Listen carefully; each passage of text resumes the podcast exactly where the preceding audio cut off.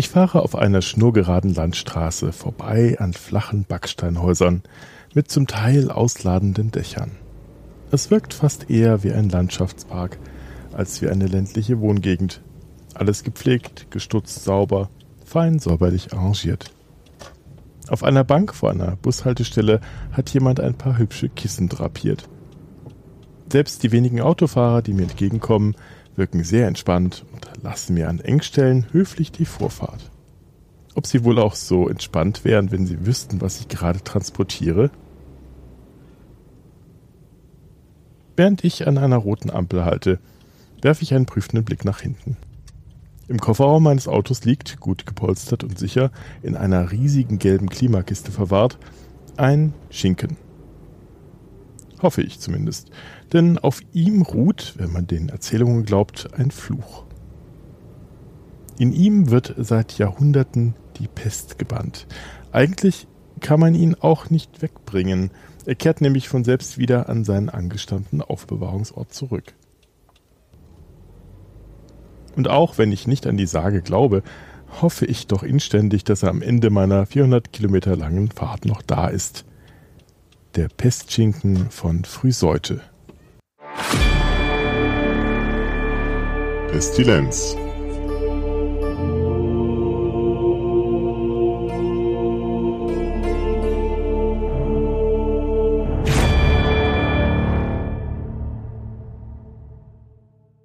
Und damit herzlich willkommen zur ersten Folge von Pestilenz, dem Podcast über die Pest und andere Seuchen. In dieser Episode wollen wir einen Blick auf die zahlreichen Erzählungen rund um die Pest werfen. Genauer gesagt auf Pestmärchen und Pestsagen. Es wird sich um Pestwolken, Pestmütter und Pestvögel drehen. Wir tauchen tief ein in die Vorstellungswelt unserer Vorfahren und fragen uns, was man denn heutzutage noch damit verbindet. Aber was sind eigentlich Märchen und was sind Sagen?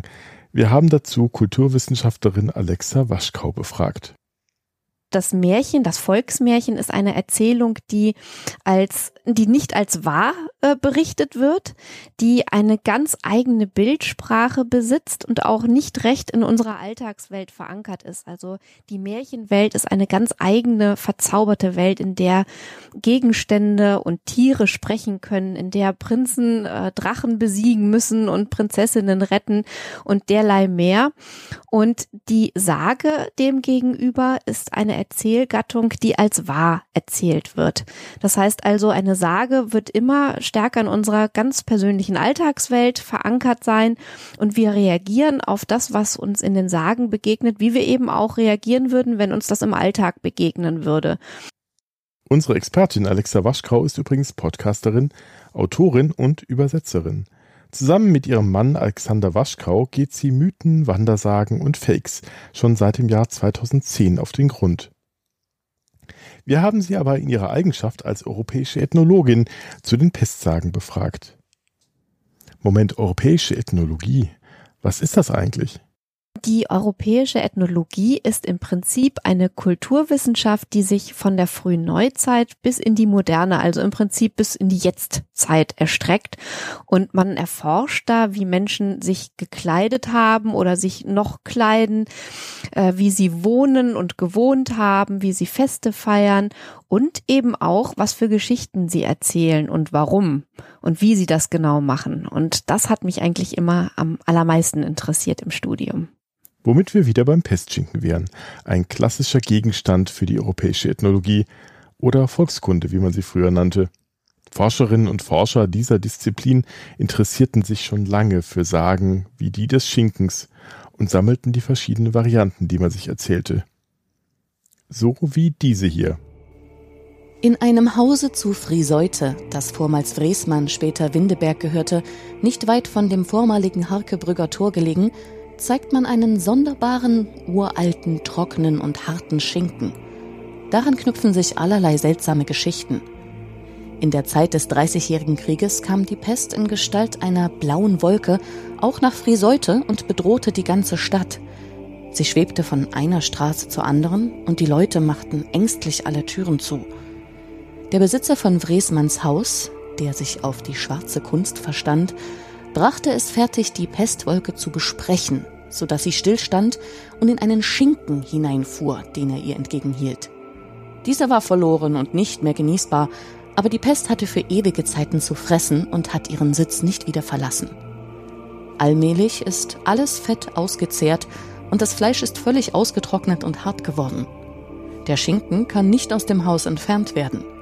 Als man ihn einmal als Sehenswürdigkeit aus dem Haus gegeben hatte, kehrte er in der folgenden Nacht von selbst zurück. Schon allein in dieser kurzen Sage stecken ganz schön viel Motive drin. Blaue Wolken, pestfressende Fleischstücke. Ob Alexa schon mal davon gehört hat? Also von dem Pestschinken habe ich tatsächlich jetzt erst äh, im Rahmen dieses Projektes erfahren von, von dir. Äh, ist, äh, aber die, die Motive, die rund um diesen Pestschinken oder die Sage vom Pestschinken eine Rolle spielen, die sind ganz spannend, weil die teilweise auch in anderen Sagen auftauchen, dann eben nicht mit einem Schinken, sondern in einem anderen Zusammenhang. Aber ähm, äh, also in Teilen äh, kennt man das Motiv aus Pestsagen, aber konkret, dass die Pest in einen Schinken gebannt wird, das ist schon spannend. Das finde ich sehr ungewöhnlich der, der Schinken äh, als Motiv taucht in Sagen schon mitunter mal auf und vor allem aber auch im Märchen. Also man hat relativ oft äh, den Schinken im Märchen ähm, und da steht er eigentlich immer für Reichtum. Also ähm, es gibt zum Beispiel ein Märchen von zwei Brüdern. Der eine ist arm, der andere ist reich und der reiche Bruder schenkt dann dem Armen einen Schinken und sagt so, äh, jetzt verschwinde aber, geht zur Hölle damit, was der dann auch macht. und ähm, wenn man jetzt mal so ähm, das Revue passieren lässt. Also äh, Nahrung spielt schon eine, eine gewisse Rolle und ist natürlich auch gerade wichtig, wenn man jetzt denkt an die Gegenmaßnahmen äh, gegen ansteckende Krankheiten. Ähm, da geht es dann natürlich weniger darum, sich zu stärken an einem Schinken beispielsweise, sondern was kann ich einnehmen, um mich gegen die Pest zu schützen.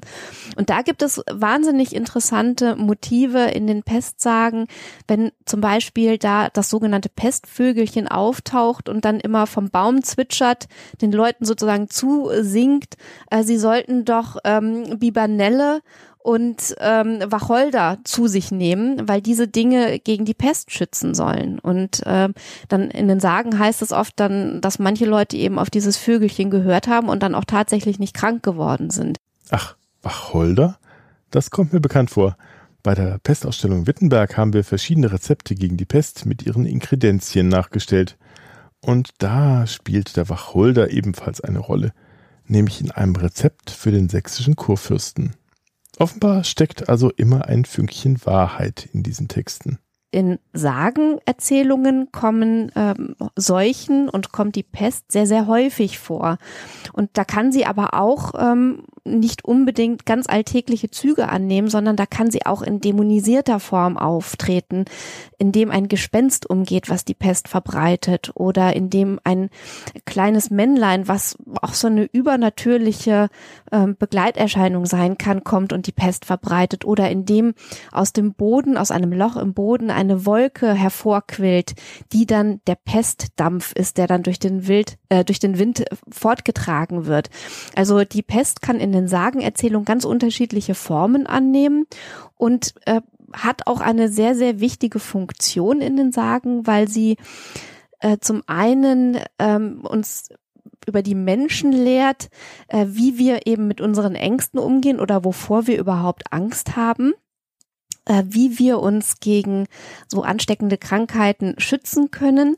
Und sie kann oft auch äh, in einer erklärenden Sage, in einer etiologischen Sage eine Rolle spielen, wenn nämlich ähm, erklärt werden soll, warum ein bestimmtes Dorf zum Beispiel so heißt, wie es heißt. Also wenn das Dorf Anzingen heißt, weil nur eine Person dort die Pest überlebt hat äh, und solche Dinge, ähm, dann hat eben die, die äh, Pest in der Sage eine, eine wichtige Funktion. Ob diese Dinge, die da berichtet werden, die auch als wahr erzählt werden, wirklich immer wahr sind, das sei dann dahingestellt. Da gibt es nämlich auch ganz ähm, ja interessante Arten, in denen ähm, die Menschen mit der Pest umgehen in den Sagenerzählungen. Und das muss nicht immer eine sozusagen medizinische Anweisung sein, wie man sich tatsächlich vor ansteckenden Krankheiten schützen kann, sondern das ist dann immer so ein bisschen, ja, übernatürlich überhöht oder äh, kann auch mal sehr, sehr ungewöhnlich sein und nicht unbedingt, ähm, ja, tatsächlich gegen Krankheiten helfen. Jedem, dem ich von den Pestschinken erzählt habe, schüttelt erst einmal den Kopf skurril, absurd, abwegig, diese Geschichte. Aber eigentlich entlockt dann die Erzählung dann doch jedem wieder ein Lächeln. Die Sage der Frisäuter, die den Pesthauch mit einem Schinken eingefangen haben wollen, klingt ja auch wie ein Witz, wie ein Schwank, wie ein Schildbürgerstreich. Andere Pestsagen haben dann eher einen Gruselfaktor. Etwa die der Pestmutter oder des Pestweibes, wie man sie sich in der Steiermark erzählte. Einst zog die Pest in Gestalt eines alten Weibes in den Gegenden des Moorbodens und Eichfeldes herum. Wo sie sich zur Rast niederließ, dort brach dann auch bald die schreckliche Krankheit aus. Die Pestmutter kam nach Siebing, und da es schon spät nachts war, ersuchte sie einen Keuschler namens Punsker, ihr eine Unterkunft im Stalle zu gewähren – zum Dank dafür sagte nun die Pestmutter, es werde die Pest im Dorfe ausbrechen, doch solle er sich nicht fürchten und nur die Toten begraben, denn ihm würde nichts geschehen. Am anderen Tage begannen auch wirklich die Leute der Reihe nach hinzusterben. Der alte Punzker übernahm das Geschäft des Totengräbers. Er führte die Leichen auf einem Karren auf die Tratten und begrub sie dort, wo noch jetzt das hölzerne Pestkreuz steht. Ihm geschah auch wirklich nichts, wie es die Pestmutter vorausgesagt hatte. Doch wurde das Dorf abgesperrt und bei einem Kreuzer an der Straße nach Weinburg eine Wache aufgestellt, die niemanden ein- und ausließ. Als die Pestmutter von Siebing aus nach Rohrbach wollte, gingen ihr die Bewohner dieser Ortschaft betend und mit brennenden Kerzen in den Händen entgegen. Und da kehrte dieselbe bei der Gemeindegrenze wieder um und ging weinend gegen Siebing zurück. Am Abend desselben Tages zogen die Rohrbacher dreimal betend ums Dorf. Nachdem sie das erste Mal herumgekommen waren, sahen sie an der Grenze zwei Lichter brennen. Als aber dann die Nacht hereingebrochen war, kam von Siebing ein glühendes Rad dahergerollt, welches aber nur bis zur Grenze gelangte. Rohrbach blieb damals auch wirklich von der Pest befreit. Das Pestweib eine schreckenerregende Dämonengestalt aus längst vergangenen Zeiten, deren Erzählungen einem zwar einen Schauer über den Rücken jagen können, aber die mit der Gegenwart nun dann doch nichts mehr gemein haben. Ist das der Sinn dieser Sagen und Geschichten? Unterhaltung? Oder steckt da noch mehr dahinter? Ja, also Märchen und Sagen bewahren im Prinzip kulturelles und auch äh, im Falle der Sagen vor allen Dingen historisches Wissen. Das heißt, sie sind so ein bisschen das, äh, ja, eine Form des kulturellen Gedächtnisses für uns. Das heißt also ganz viele Dinge, die sonst vielleicht aus dem, aus der Erinnerung der Menschen entschwinden würden, bewahren sich in den Sagen. Das können ganz konkrete Dinge sein, wie äh, zum Beispiel bestimmte Berufe ähm, ausgeübt wurden in vergangenen Zeiten, wie sie sozusagen ihren Alltag gestaltet haben. Äh, das können aber auch eben solche Dinge sein wie, ähm, ja, warum äh, liegen da drei große Felsbrocken auf einem Feld bei einer Stadt? Wie sind die da hingekommen? Aber äh, es ist eben immer schwierig, dann tatsächlich äh, eine, eine Sage als konkrete historische Quelle zu benutzen, weil Sagen auch ganz gerne mal verklausuliert sind und nicht unbedingt was mit der Realität zu tun haben. Das heißt also, sie werden schon so er erzählt, als könnten sie reale Dinge, die wir in unserem Alltag erfahren, erklären zum Beispiel, aber äh, sie müssen nicht unbedingt der Realität entsprechen oder einer historischen Wirklichkeit entsprechen, wie sie durch Quellen oder durch archäologische Funde belegbar wäre. Eine andere Form äh, der Funktion der Sage ist, äh, uns vor bestimmten Situationen zu warnen. Also zum Beispiel ähm, auf welche Zeichen muss ich achten, bevor sich die Pest oder eine ansteckende Krankheit ankündigt? Also was kann ich als Warnzeichen ansehen? Was muss passieren, damit ich dann schon mal ähm, im Vorhinein anfange, mich zu schützen? Und äh, gerade das Warnen vor bestimmten Situationen spielt in den modernen Sagen eine Rolle. Denn auch heute gibt es ja Erzählungen, in denen von Krankheiten die Rede ist. Da müssen wir nur mal denken an die berühmte ähm, Spinne im Haardutt oder auch die Spinne in einer Wunde äh, an der Wange zum Beispiel. Äh, wenn dann Menschen aus einem anderen Land zurückkommen, wo sie vielleicht ihren Urlaub verbracht haben und stellen dann fest, dass sie eine merkwürdige Schwellung haben und ähm, sehen dann auch, da bewegt sich irgendwas und gehen dann zum Arzt und der macht das auf und da kommen dann irgendwelche Insekten oder, oder Spinnen oder was auch immer raus. Ähm, das heißt, diese Geschichten sollen uns vor bestimmten Situationen warnen und drücken aber auch gleichzeitig aus, wovor wir fürchterliche Angst haben, nämlich Angst vor Krankheit und Angst vor dem angeblich Fremden.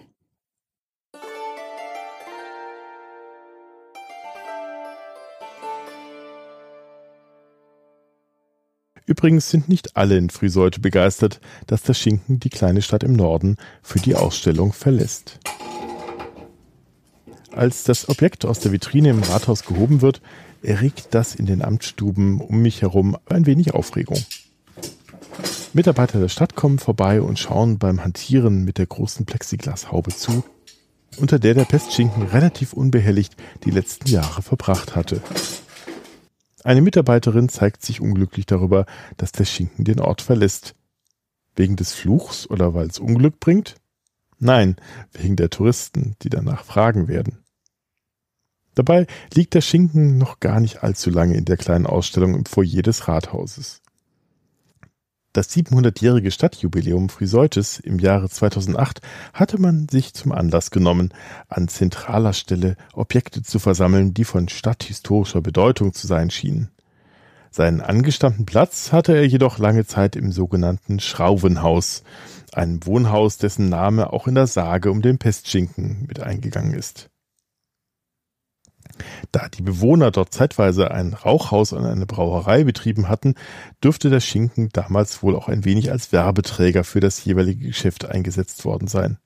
Das änderte sich dann um das Jahr 1930 herum, als das Haus und der Schinken einen neuen Besitzer bekamen, der das Stück in sein Haupthaus außerhalb Friseutes mitnahm. So überlebte der Schinken zwar unbeschadet den Zweiten Weltkrieg, wurde aber 1961 beinahe doch zum Raub der Flammen, als seine Erben das unansehnliche Fleischstück wie Unrat entsorgen wollten. Es wurde in letzter Minute vom Scheiterhaufen gerettet und gelangte über einen Ankauf an den Heimatverein Friseute, der ihn als Dauerleihgabe an die Mariengrundschule in Friseute gab. Zu dem Anlass erhielt er damals auch eine hölzerne Unterlage, auf der er bis heute befestigt ist und die ihn inschriftlich als Pestschinken von Friseute 1350 ausweist. Das Datum ist allerdings falsch.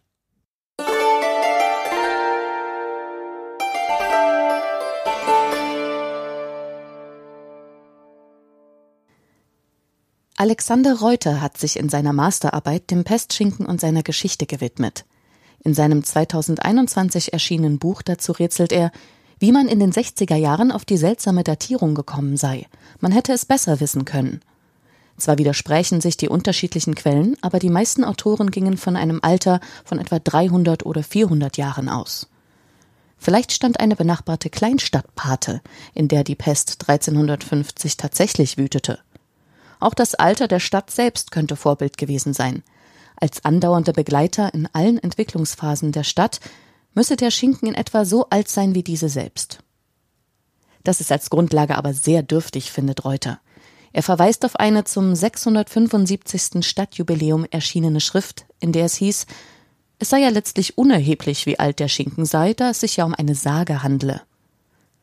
Für größere Klarheit sorgte dann doch 2006 eine vom Friseuter Heimatverein angestrengte Radiokarbondatierung des Pestschinkens. Das Leibniz-Labor für Altersbestimmung und Isotopenforschung an der Christian-Albrecht-Universität Kiel bestätigte die Datierung auf das Jahr 1350 nicht, sondern bestimmte als wahrscheinlichsten Entstehungszeitraum die Jahre zwischen 1640 und 1670. Als die Schlösser der Transportkiste schließlich zuschnappen, steht plötzlich der Bürgermeister von Friseute, Sven Stratmann, neben mir. Er wolle doch noch einmal selbst vom Pestschinken Abschied nehmen, bevor dieser die Stadt für ein halbes Jahr verlässt. Wir posieren schnell für ein gemeinsames Foto vor der Kiste und er berichtet mir, dass er am liebsten selbst den Schinken nach Wittenberg begleitet hätte. Aber seine Amtsgeschäfte würden ihn an das Rathaus binden. Amtsgeschäfte, die seit Corona sicher nicht leichter geworden sind. Der Pestschinken hat er leider auch nichts zum Besseren bewirken können. Denn auch die Kleinstadt mit ihren 22.500 Einwohnern ist nicht vom Virus verschont worden. Das Foto ist im Handy, der Bürgermeister muss schon wieder weiter. Ein bisschen Wehmut scheint man ihm dann doch anzumerken. Verliert die Stadt doch vorübergehend ein inoffizielles Wahrzeichen. Auch wenn es außerhalb der Stadt, vielfach auch bei den Bewohnern Friseutes, nur Eingeweihten bekannt zu sein scheint. Das war noch im 19. und Anfang des 20. Jahrhunderts anders, als der Pestschinken in Erzählungen, Gedichten und Anekdoten präsent war. Alexander Reuter vermutet einen Zusammenhang mit der Musealisierung des Gegenstandes und mit dem veränderten Selbstverständnis der Stadt. So schreibt er Sein Übergang im öffentlichen Besitz hat einerseits seine Bedeutung als inoffizielles Wahrzeichen gestärkt doch die dadurch eingetretene gefühlte Loslösung von persönlichen Lebensgeschichten hat ihm auch einen Teil der Anziehungskraft genommen. Die Aufbewahrung unter der Vitrine erweckt den Eindruck von etwas Vergangenem, das steril konserviert wird und dem keine weiteren Geheimnisse mehr zu entlocken sind. Der Pestschinken ist entzaubert. Zudem versucht sich die Stadt ein Image zu schaffen, das Tradition und Moderne vereint, und eine Skurrilität wie der Pestschinken fällt dabei zunehmend durchs Raster.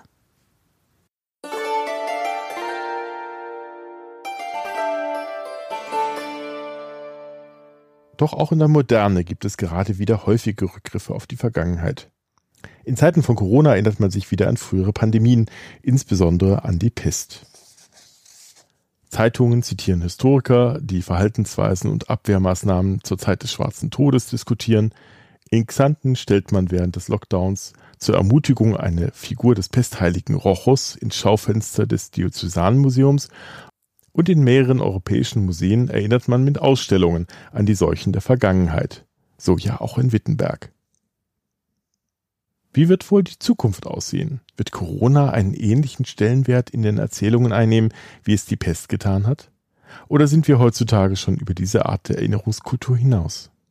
Also ich bin der festen Überzeugung, dass die Motive, die sozusagen hinter diesen modernen Sagen und auch hinter den klassischen stehen, äh, sich weiter fortsetzen werden. Das heißt also, das, was äh, vielleicht schon in früheren Zeiten äh, der Kern von Pestsagen ist, das wird sich sicherlich weiterhin niederschlagen.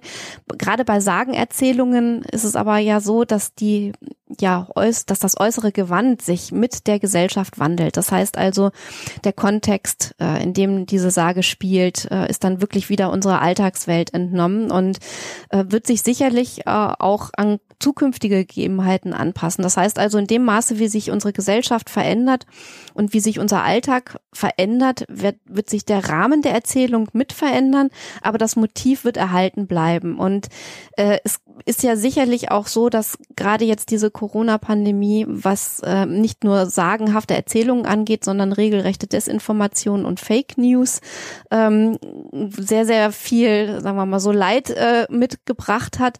Und äh, ich befürchte, dass auch diese, diese Fake News sich als äh, Motive sich in den Sagen niederschlagen werden. Das heißt also, da wird es dann unter Umständen, was ja jetzt teilweise schon kolportiert wird, um angebliche Todesfälle gehen von Kindern, weil sie Masken getragen haben.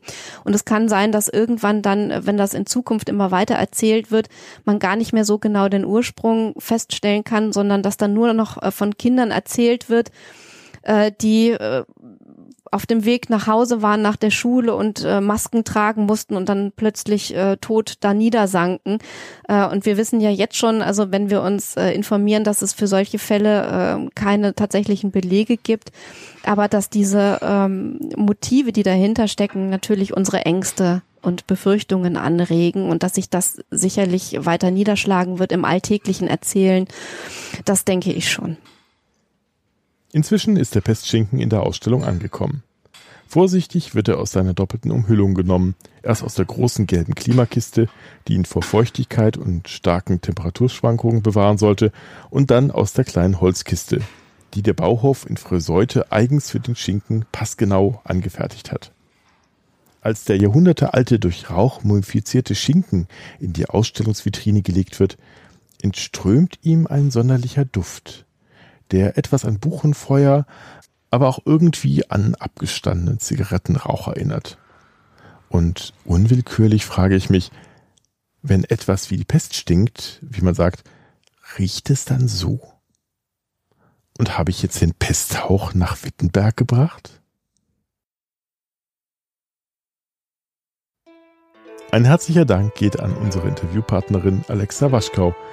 Mehr über sie und ihre zahlreichen Projekte erfährt man unter hoaxilla.com. Das Buch von Alexander Reuter, Die Pestschinken ist Bolle so old wie Use Stadt, ist 2021 im Wachsmann Verlag erschienen. Pestilenz entsteht in Kooperation mit der Stiftung Luther Gedenkstätten in Sachsen-Anhalt. Text und Moderation Mirko Gutjahr und Claudia Gutjahr-Almagier. Technische Unterstützung und Webseite Katharina Bautz. Sound freesound.org. Musik von Olaf Parusel.